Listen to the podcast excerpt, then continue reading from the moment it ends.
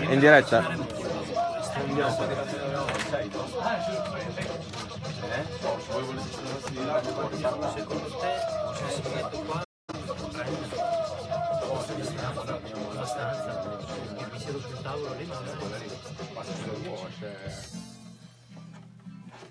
se no non...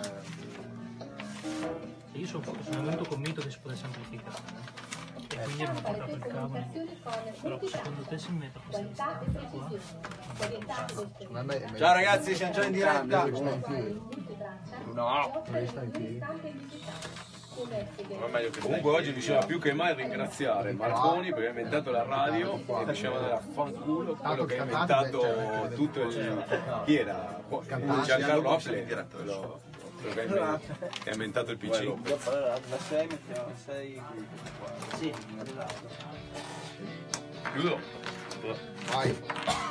Salutiamo tutti i ragazzi che ci stanno ascoltando e guardando in Ciao diretta. raga. C'era a tutti. Il radioso cosa dice oggi? Arriva, arriva. Ha detto di chiamarlo subito. Per la tua pubblicità investi su K-Rock. Fai conoscere la tua azienda o le tue iniziative nelle province di Reggio, Questa Modena, può essere l'ultima, vo- Trento, è l'ultima volta che andiamo in onda. I tuoi spot su K-Rock. Chiamalo In onda 05 qua, in onda elettromagnetica. 9719 o manda una scala chiocciola krock.it.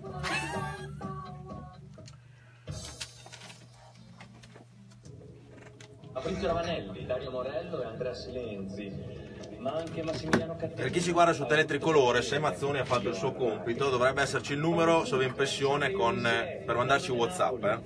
ma anche Mauro Picasso, Lo ricordiamo. Torin Matteo, Ricordiamo. Ovidio Sabauri, Igor Simutenko, Sandro Tovaglieri, Gianluca Cherubini, ma anche Michele Pietranera, Carmelo La Spada, Marco Di Costantino, Giuseppe Alessi, Pietro Parente, Paolo Ponzo, ma anche Luca Fiuzzi, Imano della Morte, Mario Lemma, Danilo Zini, Andrea Viapiana, Mirko Stefani, ma anche Sebastiano Vecchiola, Gino Sciacpoche, Edward Lasone. Eh, oggi stas- stasera, stasera Olmi mi dispiace, ma il microfono deve rimanere così poi. Adesso sembra una partita di basket. eh.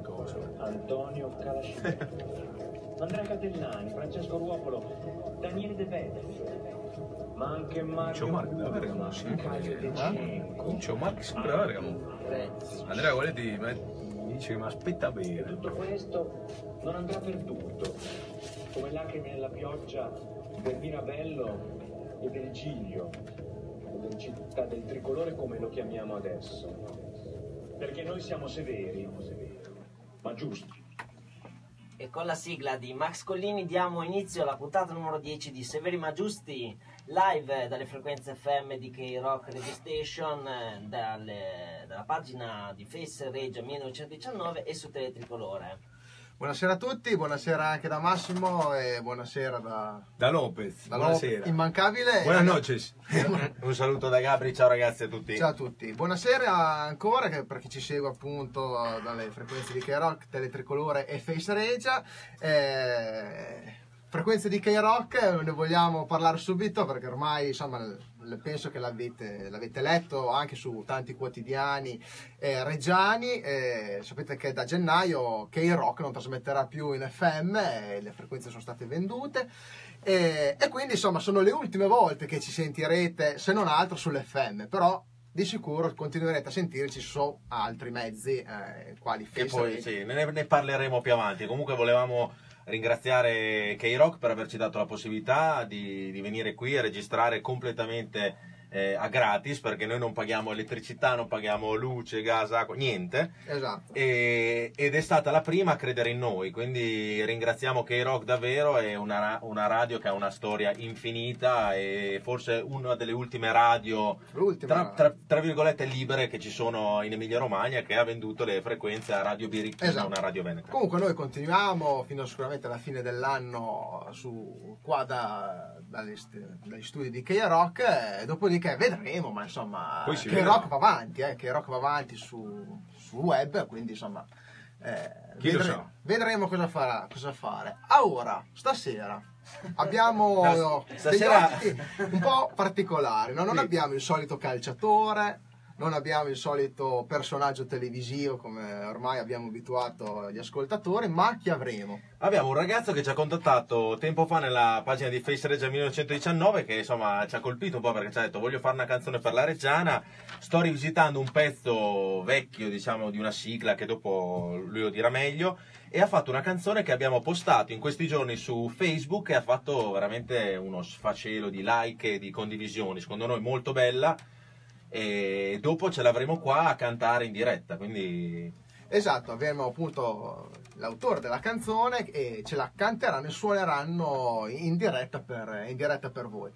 Vedo Lopez subito sorridente questa sera. No, perché arrivano i messaggi, un saluto per eh, Wally, un altro speaker famoso di eh, eh, K-Rock, che mi dice We are the Wankers, noi siamo i Wankers, perché io ho portato la maglia dei Bessa Voga, quindi me Che l'ha so- regalato per Natale i Bessa Voga, quindi io mi metto la maglia del mio gruppo scooterista preferito di Reggio Emilia e provincia. Che salutiamo perché ci Come ascoltano. sempre, e che le dedicheremo una canzone Come- come, sempre. come è chiaro.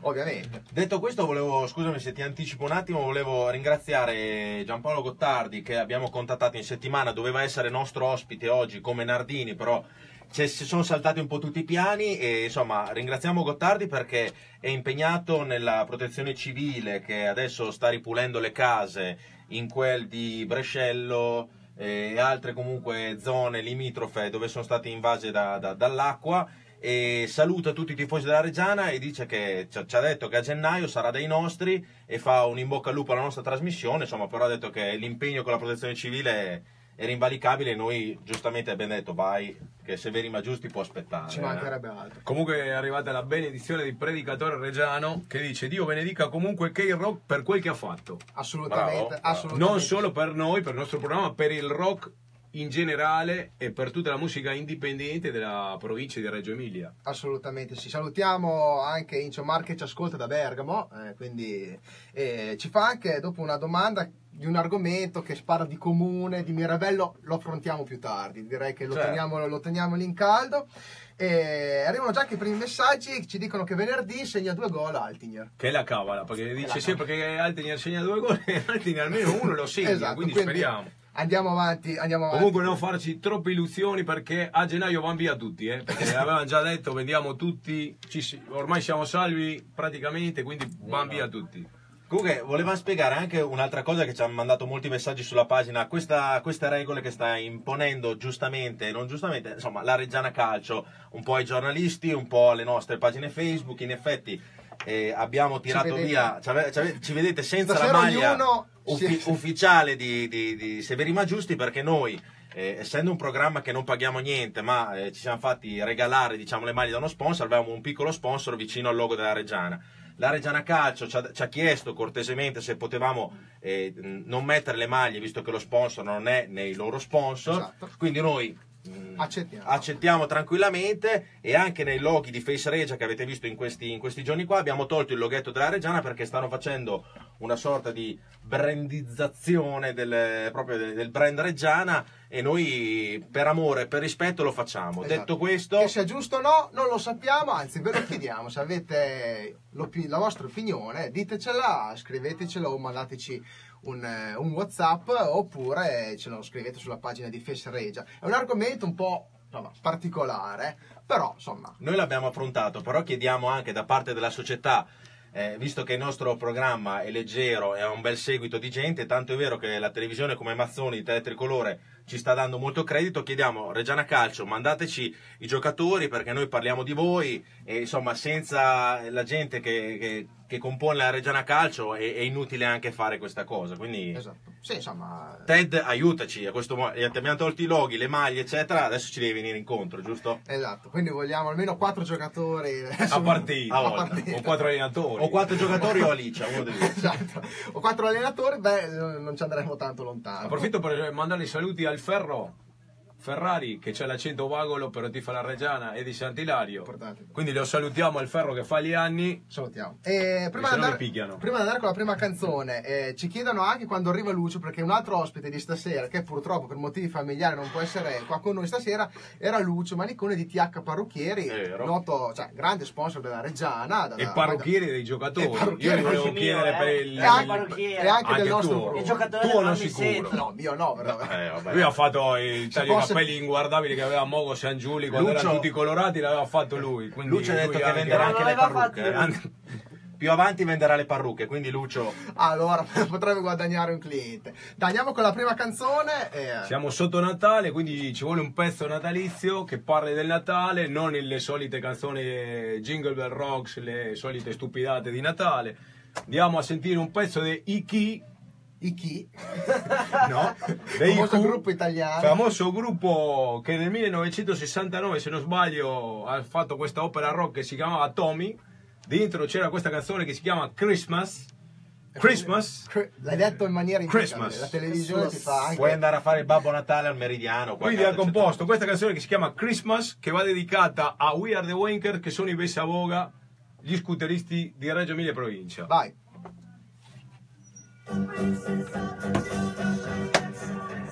Noi siamo ancora qua.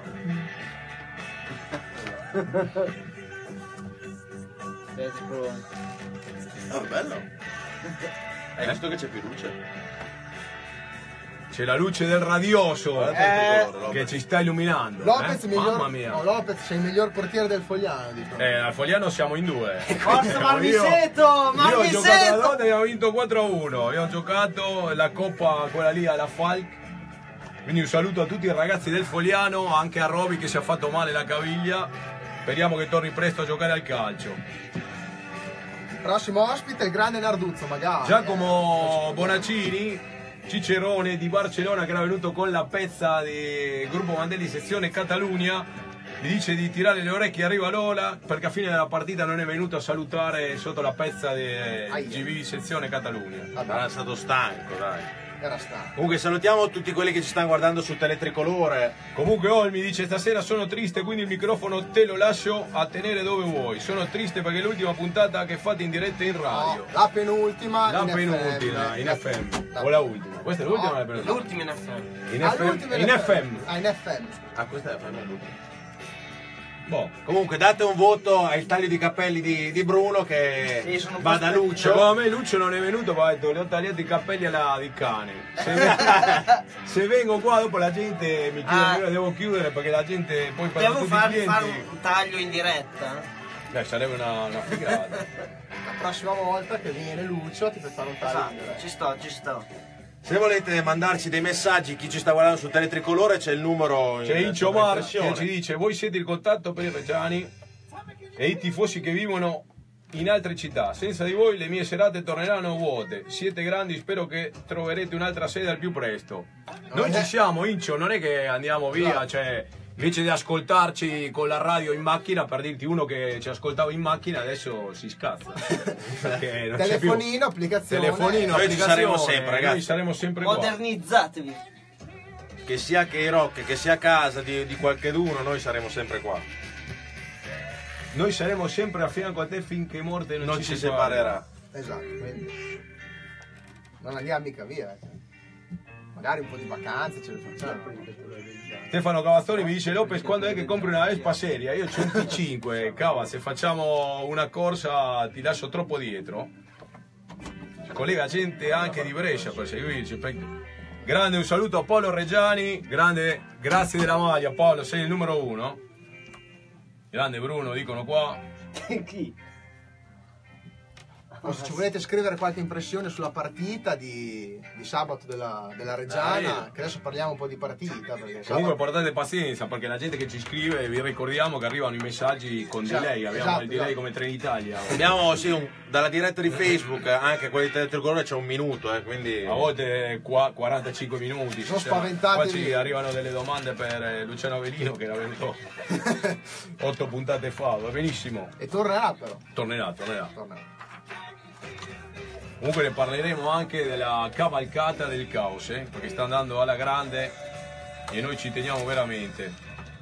e che sabato giocherà una partita importante con l'acqua e sapone che è la prima in classifica. Quindi chi riesce a venire venga al, palazze, al Palabigi. Al Palabigi alle 18.30, quindi invece di andare al, al, centro commerciale che c'è anche una partita di calcio che sarà un casino per parcheggiare e tutto perché c'è squadra, la squadra che ha vinto ai rigori contro il Pordenone gioca contro la squadra che, che è la meno importante della, della città, quindi del, pa- del, panorama emiliano. Del panorama emiliano. Quindi tutti al palazzetto del campo. 20 secondi. 20 secondi.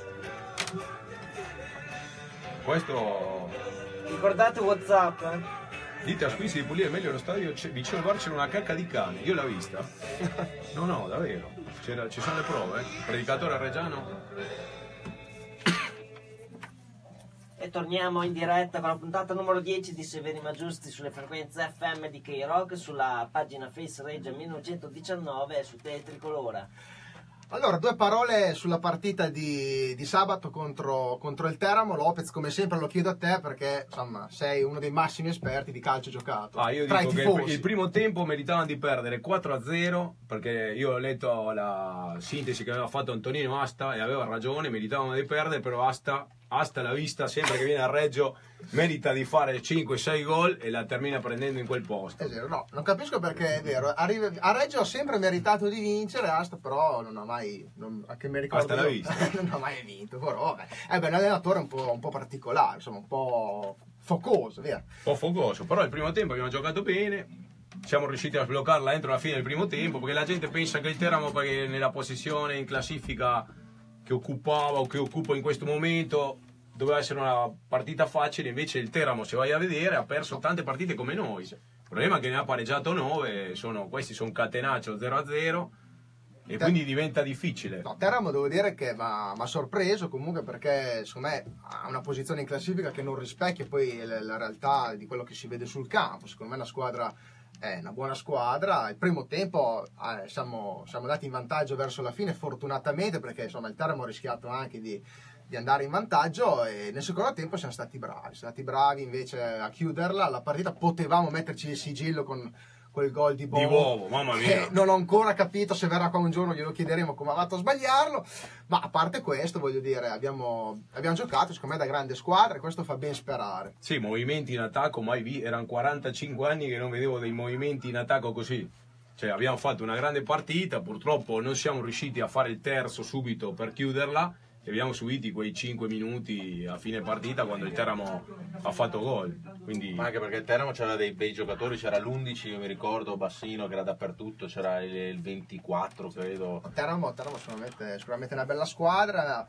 E migliore in campo, qua parlano già di Panizzi, effettivamente. Noi Panizzi... sì, sulla pagina di Face Regia abbiamo, essendo che possiamo fare solo due, mh, un, due personaggi insomma, da, da, da, fare il sondaggio, abbiamo messo subito Altiniere e Carlini, autori dei gol, ma comunque anche Carlini è sempre dappertutto Carlini e, e Bovo è veramente stati... incredibile. Dopodiché abbiamo fatto quello con Panizzi ed ha vinto Panizzi. Panizzi secondo me lo premiano per la voglia, per la grinta che ci mette, per eh, la sua rivalsa, perché ha passato degli anni, io mi ricordo ai tempi di Barilli che non si sapeva se, se era carne e pesce, lo trattavano di qua e di là, cartellino, non si sapeva niente. In silenzio ha fatto tutto e adesso si merita la maglia da titolare. Sì, assolutamente, se la, sta, se la sta meritando e ha dimostrato anche eh, di saper giocare in più ruoli perché anche da centrale non ce lo scordiamo che ha giocato veramente bene quando, quando è stato chiamato e poi soprattutto è Reggiano che eh, oggi come oggi manca una figura che sappia cosa vuol dire giocare nella Reggiana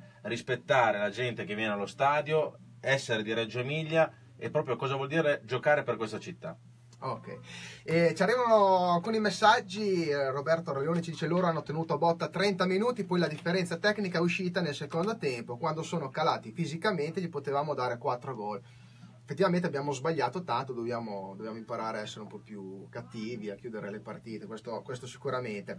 Stefano Cavazzoni, l'abbiamo già salutato stasera. Sì, sì, sì, l'abbiamo salutato. E tra l'altro si, si è connesso anche sì, in, orario, in orario. Puntuale. Stasera si vede che non c'è niente da fare. si è collegato in orario, bravo. Che dice che l'uso lunedì sera ha detto che la Reggiana non cede nessuno. Quindi eh, Cesarini sta a Reggio. Si parla di Minotti che era la Pistoiese con Teddy e di Scappini o Giacomelli. Comunque Mike credo ci regalerà qualche buon giocatore. Adesso si fa il toto dell'onore. Adesso inizia il periodo della subumanità più importante perché iniziano a sparare delle notizie che arriva qua, che arriva qua, potrebbe ritornare Favasuli, potrebbe ritornare Soliero che è andato alla regina. Poi sono tornati tutti, adesso inizia il totto nome, cioè tirano uno di qua, viene uno, va via. Anche perché Mike Piazza, ma eh, prima di lui Magalini, lo, lo sanno bene che Cesarini non si tocca, nel senso che se si vuol puntare ai playoff alti oppure andare proprio al primo posto, Cesarini, Carlini, Bovo sono giocatori che non si possono toccare, ma è indiscutibile. Sì, questo. però adesso inizieranno a dire che arrivano quelli che non giocano nell'Alessandria perché l'Alessandria fa schifo, allora che Magalini era dell'Alessandria, l'altro che era venuto qua, uno che era di là. Adesso inizia la danza questa di nomi che è un periodo che ma io lo abolirei. Questo Eh, è il calciomercato va Però veramente sicuramente speriamo che a gennaio qualcosina ci, ci venga regalato ecco, e, e ci piacerebbe anche sapere da voi quali ruoli andreste a, a rinforzare, in questa, a rinforza- a rinforzare in questa reggiana. Cioè dove andreste a comprare, dove andreste a comprare i giocatori? Noi ve lo chiediamo e tu Se- dove andreste a comprare? Io non andrei- alla Lidl sicuramente. No, no. Io andrei a comprare un altro attaccante perché c'è- siamo contati in attacco. Perché si è fatto male Ayman e abbiamo solo Al- eh, Altinier e, e Cianci. E quindi Eh. non abbiamo un altro. Bisogna vedere come è messo il Rosso. Perché il Rosso. Eh, anche sì, abbiamo Rocco comunque. abbiamo Rocco, però Rocco non gli possiamo dare la responsabilità adesso di, di metterlo come se fosse il salvatore della squadra. Quindi ci vuole un'altra persona di esperienza che possa alternarsi con Altinier e Cianci per dare spazio un po'. Assolutamente sì, e sicuramente forse anche... Cavazzoni dice prendiamo un nordcoreano e Beh. tanta gente mi chiede che parli del KKK, Ah, è vero, la famosa squadra... la famosa squadra, dopo ne parleremo e ci sarà una sorpresa. Bene. Anche a Cielo Rico le lo dico che dovrebbe arrivare il postino in qualsiasi momento, perché qua il postino lavora 24 ore su 24, dovrebbe arrivare un pacco del Medio Oriente o del lontano, non so. Stavo pensando, come attaccante potremmo utilizzare anche Lombardo, che ormai ha fatto quasi tutti i ruoli nella Reggiana, gli manca il portiere, che Narduzzo non glielo lascia neanche morto, Esatto. però sì. Se no si potrebbe fare uno scambio, c'è qualcuno che chiede uno scambio con il Gubbio Marchi con Altinier. eh. Ci pensiamo, ci pensiamo. Lo so, chiediamo alla so, società cioè, se, se è d'accordo. Allora andiamo col prossimo, col prossimo brano. Ehm, caro Brenno, ce lo vuoi introdurre il prossimo brano oppure... No, lo introduce Caro Breno perché io gli ho dato la Sì. puntata, le ho detto questo pezzo qua l'hanno fatto tre persone, è Esatto, sempre una canzone, tu scegli quello che vuoi, gli ho brano. dato la libertà de- della scelta. Quindi è un po' una brano sorpresa. No, ho scelto un- appunto la versione de- del mio gruppo preferito, ovvero dei Subsonica, che ha fatto questa versione molto toccante di Coriandoli a Natale, visto che siamo vicino a Natale, dai, ci sta oggi. Vai. Mauro Braglia, Bovo non si vede ma c'è sempre, no? Bovo si vede come? Oh. Centrocampo, Bovo, anzi, Comunque, per non dire, io sono stato democratico, ho detto Breno, qua c'hai A, B o C, detto subsonica, A subsonica, B, eh, Quella- resta, come si chiama? Restagno. Sì, Restagno. Restagno Sì, e C, lì sta tutto. Lui ha scelto, chiamiamo, cioè ragazzi cosa facciamo? sì. Dopo la pubblicità si vanno loro. Ok, No, per dire comunque che Bovo, anzi, secondo me è il vero capitano della Reggiana. Perché è veramente una persona con due balls così. Comunque meno male che abbiamo vinto, perché ha vinto anche il Fano e quindi per la salvezza eh, Siamo- fondi siamo ancora lì, eh. Siamo ancora... Siamo ancora lì perché sono 3-4 partite che si va male. Chiamiamo casomai il ragazzo, che lo presentiamo dopo l'incontro. Stefano Cavazzoni chiede un pezzo dei CCCP. Non ce l'abbiamo oggi, la prossima volta Cavas. Lo mettiamo.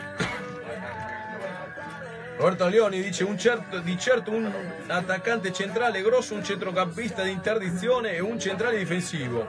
Alto quando si gioca contro due punte di aria.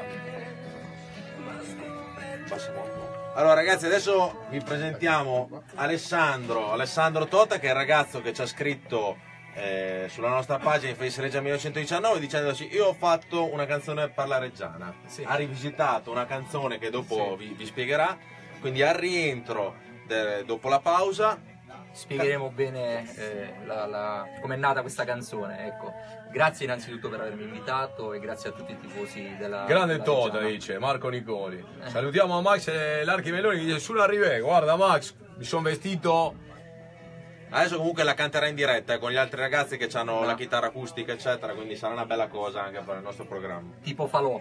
tutti insieme. tipo falò. Tutto improvvisato. tutto improvvisato, tutto improvvisato. Se c'è una maglia del Sassuolo, Ci adeguiamo alla trasmissione. possiamo fare.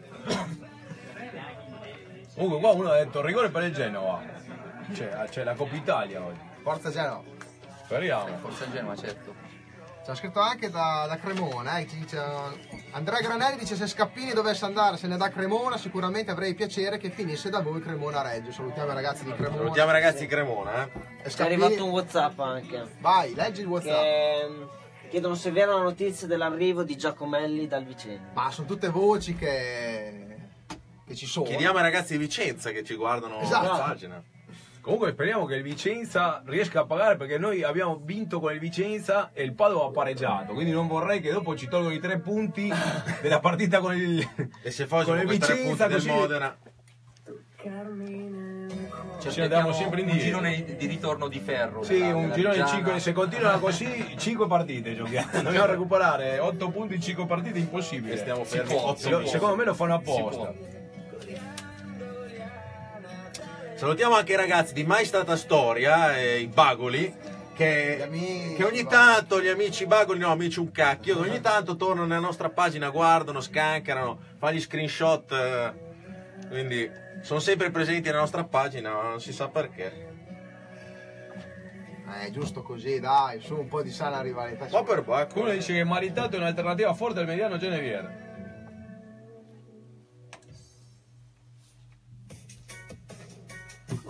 Maritato, ma meritata la stacca sua con me. per me. Marco Nicoli, grande Tota.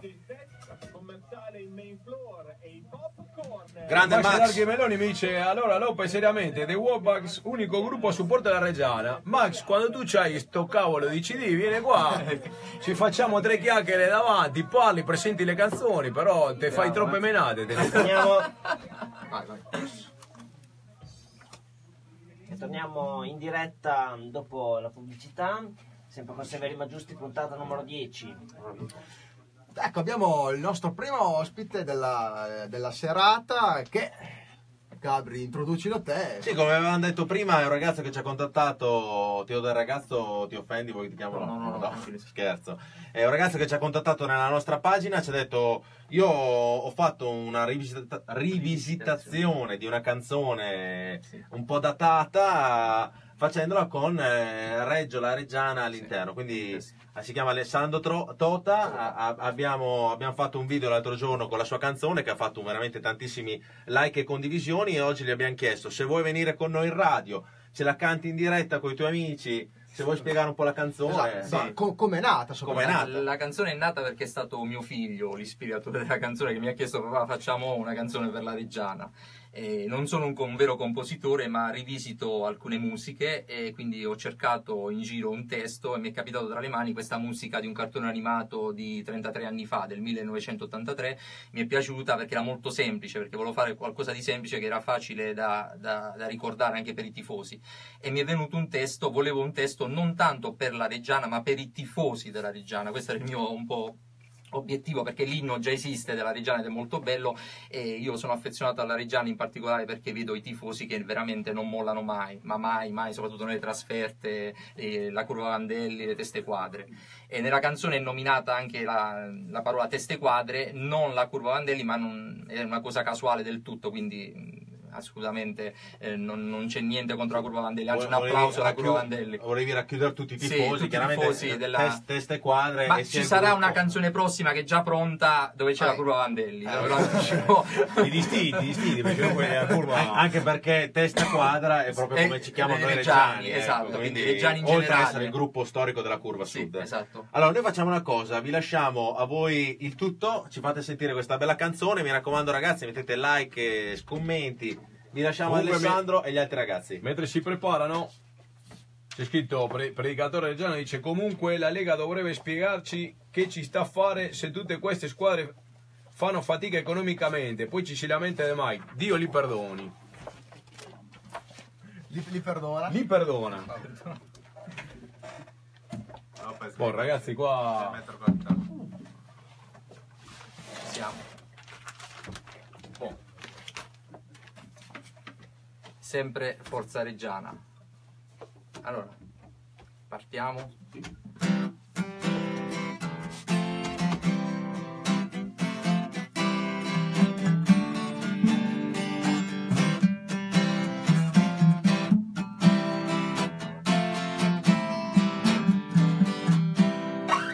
Mille ragazzi conquistano il mondo nell'universo, oltre i confini, emozioni, solo Reggiana, noi siamo i campioni.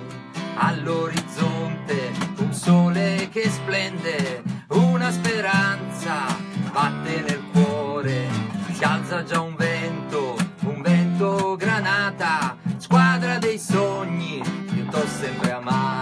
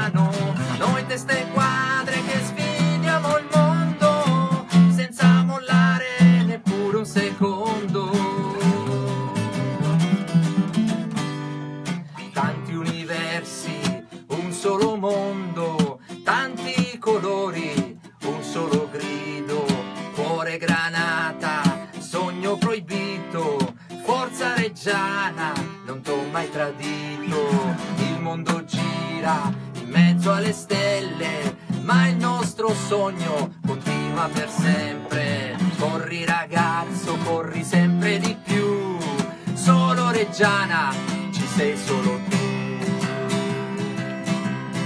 La la la la la la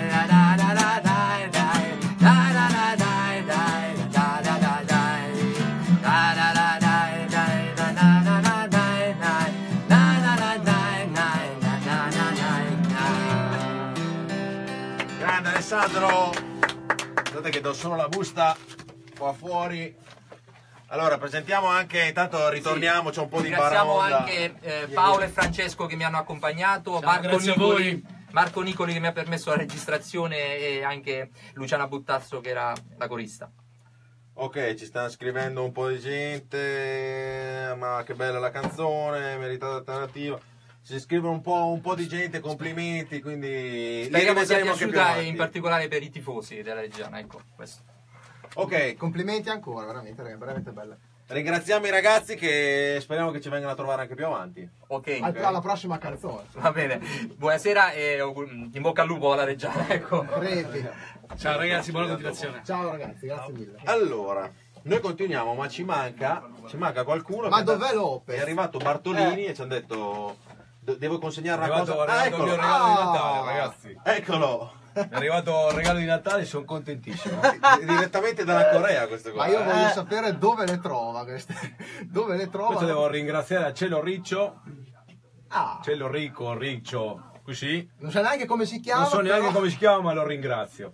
Perché ti ha fornito. Mi ha fornito l'input. E quindi tu hai detto. E io ho detto, io devo finire la... deve- de- l'ultima trasmissione in radio deve, deve essere Che- radiosa. Che secondo me dopo circa 20 minuti che ha pubblicato il logo su Facebook, Lopez track l'aveva già preso e già fatto il suo Eh, giustamente. l'ho chiesto, l'ho chiesto. ho detto, Giustamente. guarda. Vabbè, allora per. Eh, vabbè, a, parte questa cosa, ma Non io, ho detto niente, cioè non so, me la devo Eh, togliere, me la no, tolgo. no, io, no, io so no, che no, dietro no, c'è anche una scritta perché l'ho visto ieri, fa vedere Grazie Kim, bombardaci Parma. Ecco, ecco. Che è tra l'altro una citazione di chi? Eh, Di una persona, una persona che ha già fatto la sigla. ha sigla. la sigla, che è il grande Max Collini, Salutiamo che Max. salutiamo, un giorno avremo eh, anche qua da noi, lo invitiamo. Allora, andiamo con la prossima canzone per non perdere. Io diciamo, mi sono già perso. che prossimo brano c'è Bruno, così. Moravagine? Oh, Un gruppo punk della bassa padovana. Esatto. Questo pezzo glielo dedico a Ezio, o Ezio, o Ezio, di Felina, un fan numero uno del Eh. programma. Mi hanno detto che stava fondando il French Club di Lopez a Felina. vabbè allora. Quello che Eh. si fa per andare a bere gratis. Eh, quindi dopo questa vi devo offrire al minimo un Campari. Quindi per Ezio e per tutti, buon Natale a tutti, terror Natale. Sentiamoci allora, vai. Guarda che tiro che c'ha. Terror Eh. Natale, già il titolo. Terror Natale. Roberto Leone, bravi, Stefano Galazzoni, bravi, Francesco Nardi, bravissimi, troppo grande Cello. Dopo gli diciamo tutti i complimenti, ragazzi. Il cielo sono qua. ricco mi ringrazia per aver utilizzato la sua creazione per questa maglietta, che è mia, è una sola personale, basta, non ce n'è per nessuno. L'hai registrato? No, no, è suo, quindi.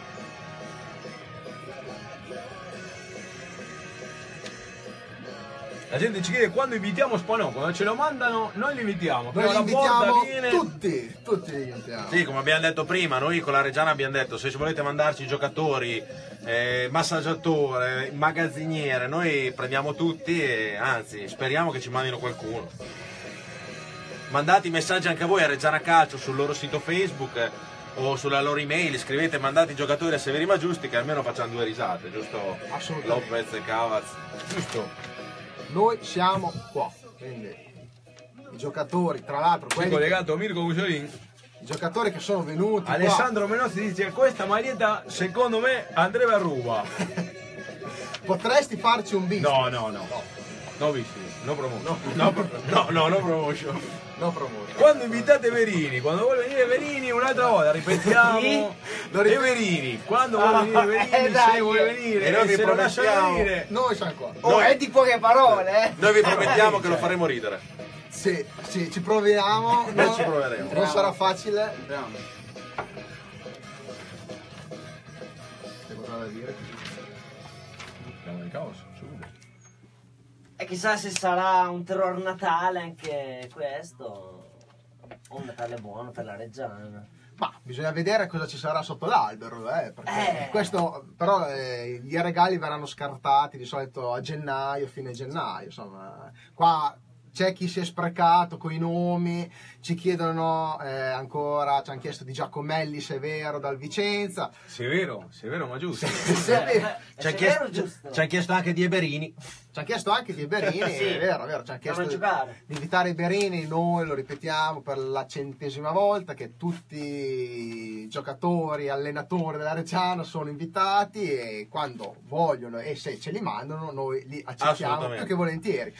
Eh, Massimo Montanelli ci dice Ah. "Preparate- preparatevi perché una delle prossime puntate di Reggio Emilia Meraviglia sarà su di voi. Boh, Ah. onoratissimo perché Massimo Montanari è quello che scrive anche per la pagina del Vandelli, racconta la storia, ha scritto il libro eh, Reggio Emilia Maraviglia per i bambini che fa un percorso di tutta la città, quindi ogni tanto Con trovare- asinelli. con le asinelli e racconta la storia della città di Reggio Emilia per i bambini, veramente una cosa positiva Quindi e l'ha fatto tutto da solo, eh. C'è Quindi siamo- un progetto suo che l'ha portato avanti per far scoprire ai reggiani e ai, ai bimbi che abitano in questa città le cose più belle che abbiamo, che nessuno sa. in pochi lui- sanno. In pochi sanno e lui si è preso la briga di fare questo qua e portare i ragazzi in giro spiegandogli la storia della nostra città, una cosa fantastica. Allora, se vuoi venire qua Massimo, l'asinello non so se lo fanno entrare, però Forse no, Già ce ne sono 4 5 Infatti. asinelli qua dentro. Siamo due chiacchiere li facciamo più, no. Assolutamente sì. Allora, eh, prima ci hanno chiesto anche, eh, ah intanto scusate, ci scrivono che abbiamo cambiato la maglia e quindi probabilmente eh, perderemo la prossima partita. Se è vero, No. perché io dico che anche c'è una persona che è andato a mangiare con la squadra Ah. e non la nomino più. C'è scritto sul giornale. Si è avvicinato alla squadra. è vero. È andato alla cena di Natale alla squadra. Quindi 8-9 risultati utili di fila e la prova. Eh. Cioè non venite a dire adesso per le, che i ragazzi sono cambiate le maglie. direi che Boh, do- do- chi vuol capire capisca. A parte le nostre maglie, eh, ricordo sempre a tutti i ragazzi che eh, Malpeli, Miki Malpeli c'è ancora la nostra maglia. Da quando gliel'avevamo data, che abbiamo incominciato a inanellare tutte le vittorie come eh, gol di Altiniera, eccetera, la maglia di Marchi in panchina che porta bene. Quindi quella la tengono lì piegati in panchina che porta sfiga Marchi e porta fortuna alla Reggiana. Quindi finché funziona va bene così, andiamo avanti così, no? Ok?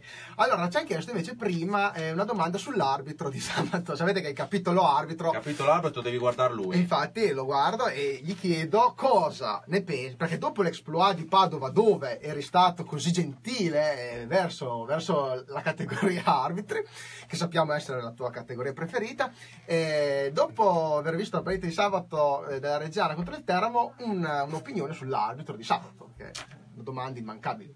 Oh, secondo me l'arbitro sabato è stato poco severo, poco giusto, stato... cioè comunque non c'era bisogno.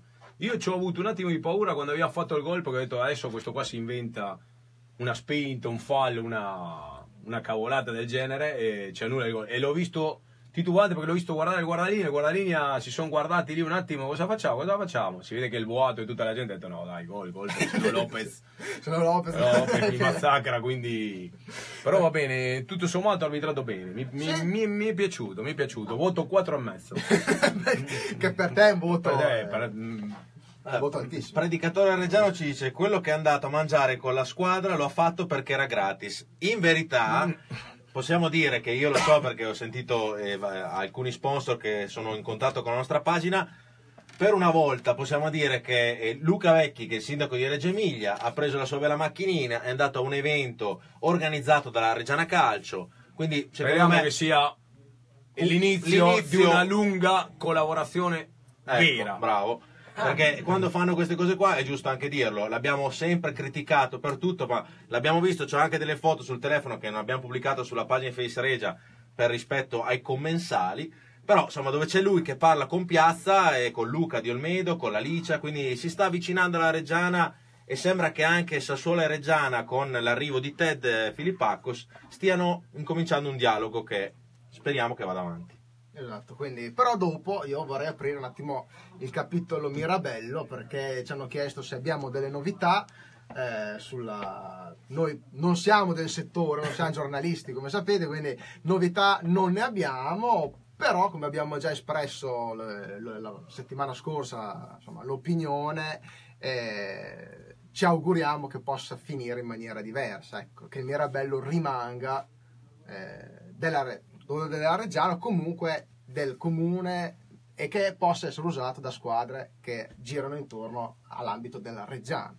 Io, secondo me, molto sinceramente, la mia opinione è se andrà alle buste ci saranno le società piccole che offriranno quel poco che riescono a dare, perché oggi già una società sportiva fa fatica, e ci sarà una società che, ha, Che già sa quello che offrono le altre. Che, che già sa tutto. Quindi se gli altri arrivano a 100, questi 100,50. Sì. Ecco, speriamo che insomma, Per poi farli pagare l'affitto a tutti Speriamo che non sia così e speriamo anche che non si ripagano il tutto con gli affitto delle altre squadre piccole che fanno fatica. eh. Comunque mi dicono, eh, Paolo Lanzi dice che per par condicio c'era anche il vescovo. Ah, quindi che anche il vescovo... tutte le, le- le varie Ci sono categorie. tutte le componenti, quindi se Le vinciamo, cariche. se facciamo il risultato a Salò andiamo su. Cioè io mi tocca andare veramente a piedi a manto. Eh. Eh, Io no, l'hai promesso. già, l'ho promesso. Se qualcuno si vuole aggregare, io lo prendo, andiamo, facciamo... No, anche perché vorrei ricordare che sabato eh, il Padova ha perso a Gubbio. Quindi, eh, Come avevamo detto noi l'altra volta, avevamo detto il Gubbio con Lusetti, speriamo che incominci a fare dei passi falsi. Eh, il partito del Padova ha fatto una gatta clamorosa al 94esimo, uscito male su una parata, però va bene, ogni Va tanto, bene, va bene anche così. Contro di noi aveva fatto una parata, eh, ogni Quindi- tanto quando la prendono gli altri. I punti di distacco sono 8 dalla vetta, come dice l'uso sono 5 perché lo scontro diretto lo vinciamo. Eh, ci si inizia a credere o no? Questa è la domanda anche che voglio... Io sono che dell'idea voglio- che... la- Ci credete o non ci credete? Io, inizio un po' Io a- punto alla salvezza e poi io sono ancora incazzato Guarda- della Coppa Italia che siamo stati eliminati dal Prato, quindi non l'ho potuto digerire. Quella non è andata giù, eh? Quella non mi è andata giù, minimo voglio il primo posto o il secondo. Io da tifoso ci credo e ci crederò sempre nella Reggiana, che sia primo che sia ultima, amen. Però è, è- è il bello è credere nella Reggiana in questo momento e vedere i giocatori che credono in loro stessi. e quindi comunque ti dà più carica anche te a seguire la Reggiana in, in ogni dove. Speriamo che portino la Reggiana più avanti possibile. È chiaro che Mike Piazza sa che deve mettere mano al portafoglio, oltre a quelli che ha già tirato fuori in questi anni, a gennaio per prendere almeno tre giocatori. Perché siamo in 14 contati e se viene il caghetto Altiniero a Cianci o ci va Lopez che è un gran portiere, eh, però. Sì, però se viene a Cianci io vado in attacco e giuro che faccio meglio di Marchi.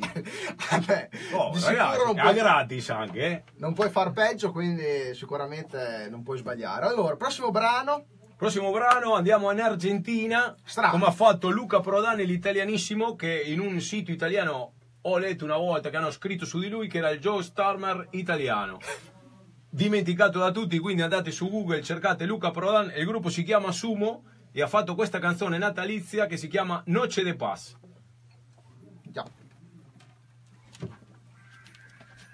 È il pezzo punk con la canzone natalizia tedesca. il punk va per la maggiore. Vale un po' di tutto. Comunque ragazzi, Max Meloni dice che anche io se andiamo su vengo a piedi a Mantova. Eh, Predicatore Reggiano dice se andiamo su facciamo una processione tutti quanti. Col predicatore davanti, però, eh, perché con la stile appunto E Max mi dice ti prometto che non torniamo indietro il giorno stesso. Roberto Alleoni dice non accade ma se accade Lopez mi trovi all'edicola di Sesso. Quindi io cammino quattro- eh, faccio 4-5 km in più. Se qualcuno si vuole aggregare si può, si può aggregare. Alessandro Olmi, io non vengo a Mantova perché sono sovrappeso e faccio fatica, anch'io sono in sovrappeso. Vabbè, appunto, è un modo per. eh, un modo per, diciamo, mettersi in forma. Eh. no? Unisci E Bruno Breno-. Al dilettevole. Giusto il predicatore reggiano deve essere in testa con il bastone. Vedi? C'è il cammino di Santiago e il cammino del predicatore reggiano. Ciao, vedete anche eh, DJ Coppola che non si vede mai perché regia. Se lo volete vedere andate al tunnel. al tunnel. Qua a Felina venerdì, sabato. c'è- anche gli ultra Al tunnel, esatto, sì. Ci arriva un 25 messaggio del caro mister. Alberto Colombo, grandissimo mister, grande persona. oggi pomeriggio. Ha detto voglio augurarle un buon Natale a tutti, grande mister, sei sempre il numero uno. Mister, Il eh. numero, il numero uno veramente. Salutiamo Mister Colombo che io ho sentito oggi perché gli ho chiesto vieni, vieni da noi a Severi Ma Giusti, lui ci ha detto che in questo momento insomma per varie vicissitudini di Vicenza che sta cambiando anche proprietà non riesce, più avanti ha detto che volentieri verrà da noi. Quindi ci ha fatto gli auguri stasera, grande mister. E salutiamo anche Andrea Grammatica eh, che ci ha mandato gli auguri. Saluta anche Andrea Ferrari, grazie ragazzi. Ferro ti faccio gli auguri un'altra volta. Cristina Dondi, Colombo e un cuoricino, grande la Cristina. Cristina che fa la spia, eh, perché fa la steward quando gioca al Sassuolo e mi dà tutti i dati. Mettiamo. Rientriamo in studio con Severino Giusti, puntata 10, sempre sulle frequenze FM di K-Rock, su Face Reggio 1919 e su Tele Tricolore. No, abbiamo letto fuori onda che ci ha scritto Alberto Colombo, ex mister della Reggiana, e rinnoviamo i saluti, augura un felice Natale a tutti, quindi noi eh, insomma Sì, cambiamo. eh, ho detto anche prima, abbiamo sentito oggi eh, Alberto insomma, ci- che ci accomuna questa, oltre ad essere tifoso della Reggiana quando lui era allenatore, questa amicizia che è nata. Gli, abbiamo gli ho chiesto se voleva venire da noi a Severi Ma Giusti, ha detto che insomma per varie vicissitudini Vicenza sta cambiando proprietà, lui è ancora allenatore esonerato, non riesce e più avanti comunque sarà dei nostri e ci ha detto che stasera ci contattava per farci gli auguri, uomo di parola. E tra Sempre è l'altro stato così. e i tifosi ricambiano perché i commenti si stanno sprecando. E la- Adesso mi ricordo un altro avanti. mister voluto bene da tutta la tifoseria come mister Colombo, veramente. Eh, di bisogna- dispiacere quando è andato Que- via. Mister Colombo è sta- quando è stato mandato via, l'ho sempre detto anche sulla nostra pagina, è stato uno degli errori più stupidi che abbia potuto fare la Reggiana Calcio. Perché è un uomo di fiducia, che non ha mai tradito la squadra, che parlava, metteva sempre la faccia a lui quando anche nei momenti, io mi ricordo quando siamo andati a Renate, che c'erano, eravamo lì, che eravamo, contestavamo la squadra, chi ci ha messo la faccia è stato Alberto Colombo. Era un, un personaggio che bisognava lasciarlo lavorare ai tempi si vede che non ha trovato il giusto appiglio con i vari direttori sportivi eccetera però da noi Oh, stimato Si sa che il primo a pagare è sempre l'allenatore, giusto sbagliato? purtroppo sì Allora, parliamo un po', eh, cambiamo un attimo sport, anche se di poco, parliamo del caos, perché sapete che noi abbiamo, è nata così un po' casualmente, l'amicizia eh, con i ragazzi del caos a Reggio Emilia, Calcio 5, no? Sono venuti le prime puntate i giocatori a trovarci, è venuto Avellino, eh, Avellino è il portiere Moliterno, è venuto anche Pancio, il direttore sportivo. Esatto, torneranno a trovarci eh, molto presto, quindi insomma è nata una sorta di, di gemellaggio, oserei dire. Eh, quindi noi ricordiamo sempre molto volentieri gli appuntamenti del caos, i risultati. E, insomma, quindi- Allora, il Caos sabato è andato a vincere al- sul campo di Latina 3 a 2 in un campo molto difficile.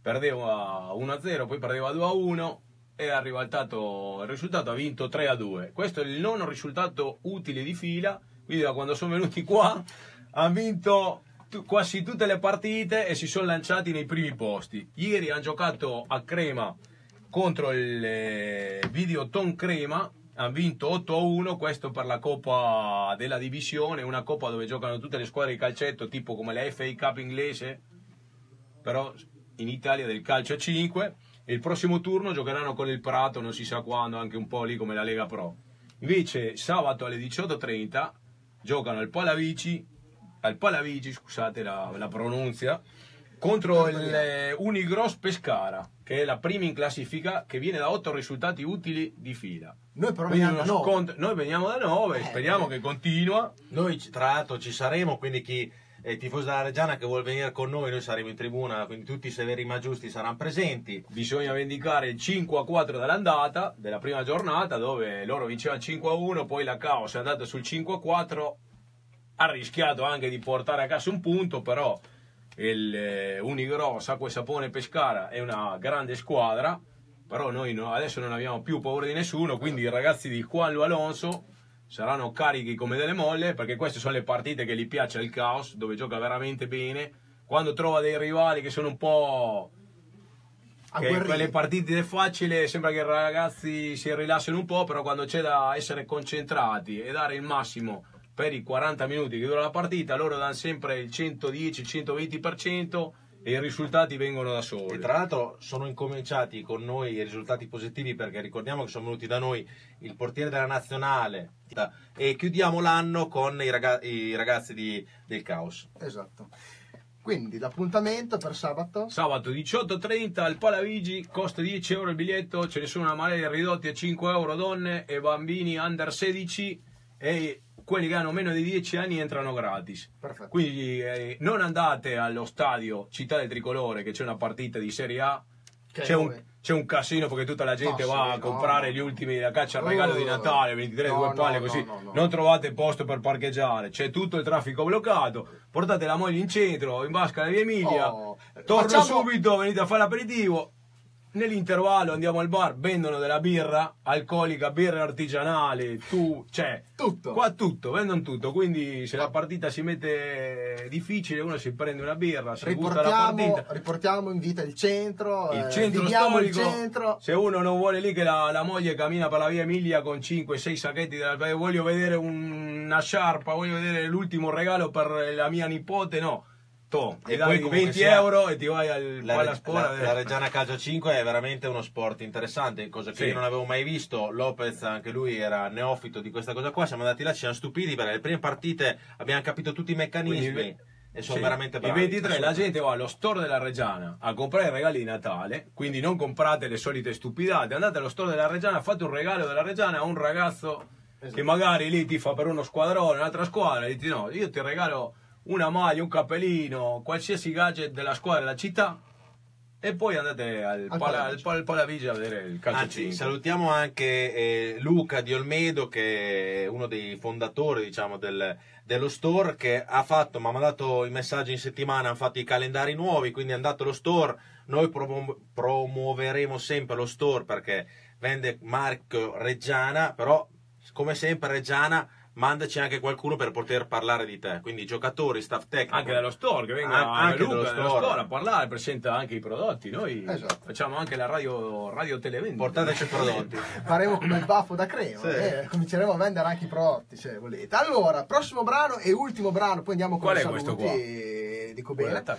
Sì. che come al solito eh, spetta a Lopez introdurlo. Spazio punk argentino. Strano. Ah, Eh, eh, vabbè, la gente lo abbiamo- chiede, grande richiesta, punk argentino l'altra volta. Non A- ne mettiamo mai. eh. No, Nel infatti. 1988, gli attacchi 77, il batterista tifosissimo dell'Atlanta veniva allo stadio con noi, poi ci faceva entrare gratis ai Ah, suoi concerti. ecco. Quando andavamo a vederlo in 200, poi un giorno sono diventati famosi, suonavano in Palasport E per non vanno più 10.000 cagato, persone. eh. No, noi No. passavamo di fianco perché eravamo gli amici del batterista che veniva e Ah, suonava il tamburo in curva con noi. Il grande D'altronde. Cito De Ceco. Quindi questo pezzo si chiama Dulce Navidad, Dolce Natale, Papà Sego Borraccio. Cioè papà sei ubriaco. Papà è tornato a casa ubriaco del Natale. È E capitato. parla Eh, sì, che sì. inizia un anno nuovo, anno nuovo, vita nuova, i- i tasse nuove da pagare, tutta Eh. questa cosa qua. E lui gli fa un augurio, felices navidades a los recién nacidos, nuevamente sanas para un mundo podrido. Amen. Feli- felice Natale per i neonati, nuovamente sane per un mondo marcio. Io ho capito Caio De Cenco. Esatto. Chito De Ceco, batterista numero uno. Che tra l'altro c'ho il, il vinile, il numero uno. Una volta un mio amico collezionista di dischi mi ha detto: Oh, ma te c'hai il primo vinile degli attacchi 77? della-" Sì, sì, ce l'ho, eh, beh, se lo trovi sul sito Mercado Libre in Argentina costa una follia, costa. Non mi ricordo quanto costava. Allora vado a vedere, lo vedo, era nero, no? Ma guarda che questo qua è nero, non è quello che ho io. Tu qual hai? Io ho il vinile che ha il cerchio arancione con il bordino bianco. Eh, Eh, questo quello costa 6 volte di più perché quello è edizione limitata i primi 300 vinili che hanno fatto quindi ho la fortuna di avere se mai un giorno dovessi essere in crisi e vendi quel no disco no lì. no non si Ah, vendono nei dischi piuttosto- nei dischi negli scooter ne- nei dischi nelle vespe nelle maglie di calcio. Errore gravissimo. Piuttosto mangio crackers e, be- e bevo l'acqua della pioggia. Qualcuno, Luca Brindani, Colombo grandissimo uomo, un po' meno come allenatore, non gli piaceva Luca? Beh, Giusto così. Luca Ognuno- Brindani, che ognuno, ognuno giustamente grande stimatore di Cesarini, Luca.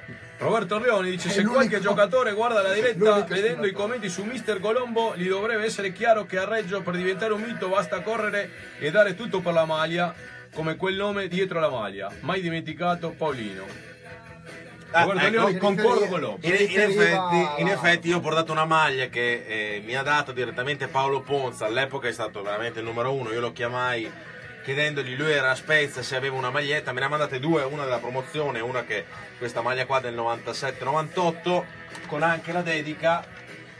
Questo è stato uno dei chiudiamo, più grandi può giocatori a livello anche no. di testa si della Reggiana Calcio. no.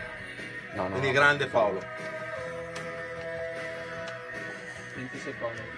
Gli, diciamo a Giacomo di Barcellona che la sua richiesta va la settimana prossima perché oggi erano tutti i pezzi di Natale abbiamo dovuto fare una scelta una scaletta mirata. mirante Rientriamo in studio con il blocco finale di questa decima puntata di Severi ma Giusti. Allora, ci scrive eh, Alessandro Olmi e ci, ci dice che eh, la maglia di Lopez andrebbe regalata alla radiosa tramite l'ambasciata. Sono sicuro che gradirebbe molto. Tra l'altro, sicuro perché sappiamo che è un grande tifoso della Reggiana, eh, Sì, il sì. radioso, quindi Lui ha detto, dopo ha, ha dovuto dire che lui tifava l'Inter, che l'Inter dopo quando ha visto che aveva fatto fatica a farli gol a Perilli e a battere il Pordenone ha detto, oh, questi qua... Sperando più che altro che Qualcu- quando arriva... Qualcuno le ha fatto vedere la sintesi di Reggiana Vino Leffe e ha detto no, questi giocano veramente al calcio, questi sono Sperando bravi. che quando arrivi, arrivi il postino, Kim per aprire la porta non sbagli il pulsante. No, no, perché no... no, no, no, lì ecco, dopo un casino. Che... Allora, eh, siamo in conclusione. Due parole però sulla prossima partita, perché è una partita eh, che dire importante e dire poco. No? È talmente importante che tempo fa, quando eravamo ultimi in classifica o lottavamo per non retrocedere, io mi sono chiesto un giorno di ferie. Pensa- Ringrazio pensa sempre la. Gravina, adesso i giorni di ferie co- che cotizzano perché la Reggiana è iniziata ad andare bene, quindi adesso cioè, Anche perché la gente non è più di giorni di ferie, tra permessi, tra partite emesse il mercoledì, il martedì, Coppa Italia, si è veramente perso tutto. Sì, no, tra l'altro, come al solito, un orario che fa piacere a chi lavora. Sì, bellissimo, eh, l'orario alle 14. venerdì 14.30 giochiamo, O 16, se- 16, 16, 16.30. Venerdì pomeriggio 16.30 Che in quelli non, di Salò. Che poi non capisco 16.30, perché 16.30 vuol dire che devono accendere le luci dello stadio lo stesso, perché alle- alle 4 ormai non si vede più niente. Sì, alle 5 c'è Allora fai buio. giocare alle 20.30, eh, fai giocare alle 16. Sono- radio è? O eh, giochi eh, alle 11 al mattino per risparmiare, allora beh, c'è un senso. Entrare nella testa di Gravina si fa una fatica che... Eh, È difficile, eh. ci hanno provato in tanti, ma Detto questo, l'hanno poi votato i presidenti della Lega Pro e quindi... ognuno anche- ha poi qualche Ecco. voto. eh. Comunque, allora dicevamo Salò, una partita che tanto c'è da vendicare l'andata perché ricordiamo che è la prima gara eh, di ritorno, inizia Sì. il girone di ritorno. All'andata iniziamo il campionato con tutti i migliori propositi, quest'anno campionato eh, e subito perdiamo 2-1 in casa. Subito ci è andato un rigore contro Cioè- per misurare la febbre. Subito il Con 5 una minuti, delle- un cross, subito con una delle più rigore. belle squadre del campionato, eh, perché ha ragione Lusetti quando dice Tosi, quando dice che il Sì, Ferrati sì, Salò sì. è una delle più belle squadre. E con Poi- i Ferretti veramente Poi siamo stati sfigati perché il primo tempo ah, faccio le dichiarazioni dell'Antonino Asta. Il primo tempo dovevamo vincere 4-1 e invece perdevamo. Zac. No, no, a Reggio, cioè, se vi ricordate, penso che il primo tempo penso sia finito 1-1. Dovevamo vincere 4-5-1 minimo. Siamo stati sfortunati. Però fatto sta che È abbiamo così. perso e L'abbiamo ci da- presa in quel posto, quindi e adesso andiamo vendicare. là e dobbiamo Certo. indicarci. Quindi come, come finisce? Perché attenzione che siamo squadre a pari punti, ricordiamo. E secondo te Lopez come può finire? Cioè se la Reggiana gioca come sta giocando ultimamente... Se noi eh, continuiamo a giocare come stiamo giocando adesso, io non ho paura di nessuno. Solo delle giacchette giallo, arancio, nero, verde, blu, non so come si veste l'arbitro. per Però il resto... sono gli altri che devono avere paura di noi, noi dobbiamo entrare concentrati, come se fossero tutte finali di qua fino alla fine, giocare partita dopo partita, non pensare agli otto punti che dopo diventano cinque, niente. Perché sennò dopo, dopo noi dobbiamo fare i sei punti o quattro prima della sosta e dopo aspettare, perché dopo se eh, dobbiamo cercare di rubar- rubacchiare qualche punticino in più al Padova, perché dopo stiamo fermi due partite, se gli altri continuano a vincere o no, dopo ti viene la psicosi, no, no, ma siamo a meno 12 però, ah, siamo a meno 12 con due partite intanto le partite in meno dopo li dovrai vincere. Quindi adesso pensiamo partita dopo partita, quando arriviamo a metà aprile, che manca 3-4 giornate alla fine, puntiamo, vediamo comunque come siamo messi e puntiamo. Ho fatto un ragionamento opposto. Come faranno quelli della Ferrari Salò ad affrontare una Reggiana che è totalmente diversa dall'inizio del campionato? Quindi il problema della Reggiana È il problema della è il Ferrari. problema della Ferrari Salò. Assolutamente. Anche è vero che quando l'altro giorno sono andato ai campi di allenamento, ho visto Carlini che ha fatto dopo il riscaldamento 3-4 capriole. E secondo me è, è un, è un sì. Noi dobbiamo cavalcare la onda, adesso ci gira tutto bene, stiamo giocando bene, la squadra c'è, Infatti. quindi dobbiamo continuare lavorando in settimana e dimostrando in campo che siamo una squadra di calcio. Esatto. Ah, sono assolutamente d'accordo. La formazione ovviamente non si tocca. Non si perché- tocca. Anche perché, Anche non, perché non ci sono degli altri da Infatti, toccare. non ci sono alternative, quindi per ora va bene così. Sono... Comunque, secondo me la cabala anche della Reggiana è che fin quando il mister Eberini non farà un sorriso, la Reggiana vincerà sempre. Fino ad oggi potrebbe essere. potrebbe essere. Poi dice anche la coperta è la corta, se questa è la coperta va bene così, Va bene, magari- eh, È stai riserve- Qual- riserve. qualcuno per aggiungere qualcosina eh, come regalo di, diciamo, di, di Natale a gennaio ci potrebbe stare, ma direi che siamo, siamo sulla buona strada e io due parole, però anche per Cianci le vorrei spendere. Perché nei sondaggi non si vede mai Cianci, non si- nessuno ne parla mai di Cianci. Secondo me è un giocatore che sta dando veramente tanto. che non alla si vede, fa anche il lavoro che non si vede, perché da Sabato- quando giocano Aldiniere e Cianci l'attacco è È diventato rivoluzionario. stratosferico. Se voi vedete i movimenti, Cianci quando va da una parte c'ha sempre due o tre e dopo lì viene il buco per Cesarini, per Altiniero o Altiniero come... Come si vuole chiamare. manca solo cosa, chiamare. Cianci, il gol, che se continua a fare queste Che ha prestazioni fatto qua, un gol che arriverà. non è riuscito a fare Icardi né tutti quelli che costano 40, 50, 100 milioni di euro perché lui ha fatto gol di testa Al Pordenone. La migliore squadra mai vista nel calcio con il miglior allenatore, con il miglior portiere della storia. Lui colpo di testa e È tutti a vero, casa. è vero, quindi insomma speriamo, speriamo che finalmente il campo di Salò ci porti, ci porti fortuna, visto che non è un campo dove notoriamente noi... insomma, Sì, Mauro si ricorda Esatto. di Salò per un, uno, un rocambolesco. 2-2 fa l'anno scorso 4-1, 4-4. Esatto, Io quindi- mi ricordo una volta che siamo entrati dopo 7 secondi aveva fatto gol Mogos. Ho detto mi prendono. Invece dopo abbiamo vinto 3-0. Penso che sia stata l'unica volta che abbiamo vinto là.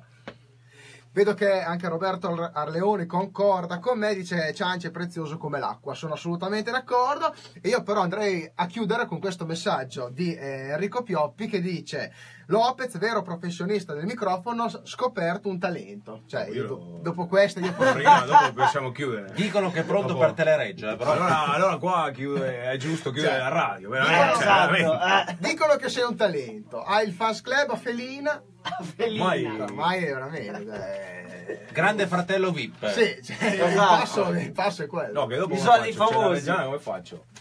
Eh, oh, lì sono sacrifici. Allora, sa, eh. devi scegliere, o la Reggiano o E grande pensa se ti beccassi Malgioglio. No, no, no, io vado, io vado, io vado nella Reggiana, non me ne frega niente. Cioè, il Questo grande è- fratello possono andare a, Ecco. andare via. Là. Va bene.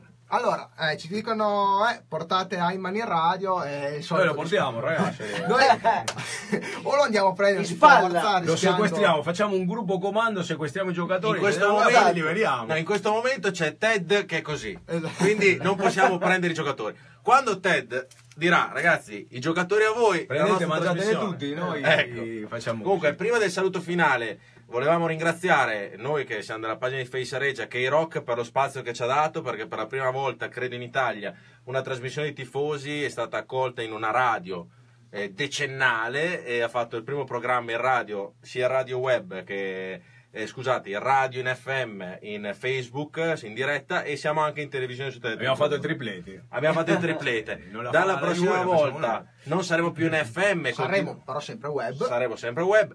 Continueremo a stare qua fino a fine gennaio, quindi ci vediamo la prossima volta. Poi dopo parleremo, vedremo cambiamenti se ce ne saranno, se no noi saremo sempre qua. Assolutamente sì. E ringraziamo sempre Marconi che ha Eh, inventato certo. la radio, Marconi. oggi più che mai.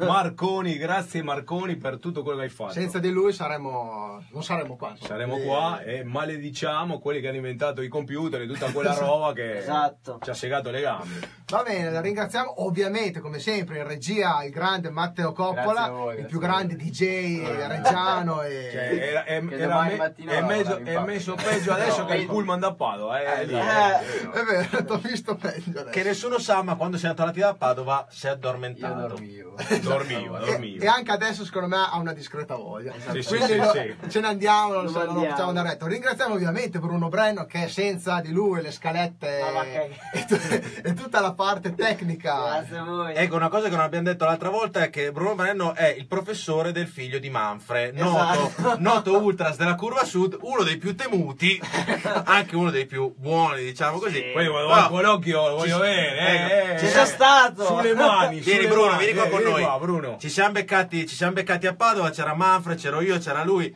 Allora c'era Manfred che fa, ma tu sei uno dei professori di mio figlio. Fa, beh sì, sì, ma in effetti è Sì, molto sì, bravo suo figlio. Eh. ecco perché se no ti meno. È venuto Riconveniva, colloquio ed è stato un colloquio molto interessante. Molto professionale. Sì, sì, sì. sì. No, beh, però- Ci abbiamo provato almeno. Quindi Manfred sai che i mercoledì è qua con noi, nel caso dia qualche sì, voto poi strano. Scandiano, Pratisovic. Esatto. No, allora sono lì, dai. Va bene, dai. Salutiamo niente. tutti, allora. Salutiamo tutti. L'appuntamento ovviamente è mercoledì prossimo, 27, 27 di dicembre. Ovviamente vi facciamo gli auguri di buon Natale perché ci risentiamo appunto il 27. Eh, passate un buon Natale, tranquilli, sereni. E Mangiate noi- troppo. E faremo, faremo un video su Face Regia con gli auguri nostri di buon Natale, di buone feste e con gli auguri della pagina di Face Regia. Esatto, quindi state, restate sintonizzati. Buon Grazie, Natale a tutti, ragazzi. grazie ancora per averci seguito. Mercoledì prossimo, ore 22, Severi ma giusti, K-Rock, Face Regia e Teletricolore.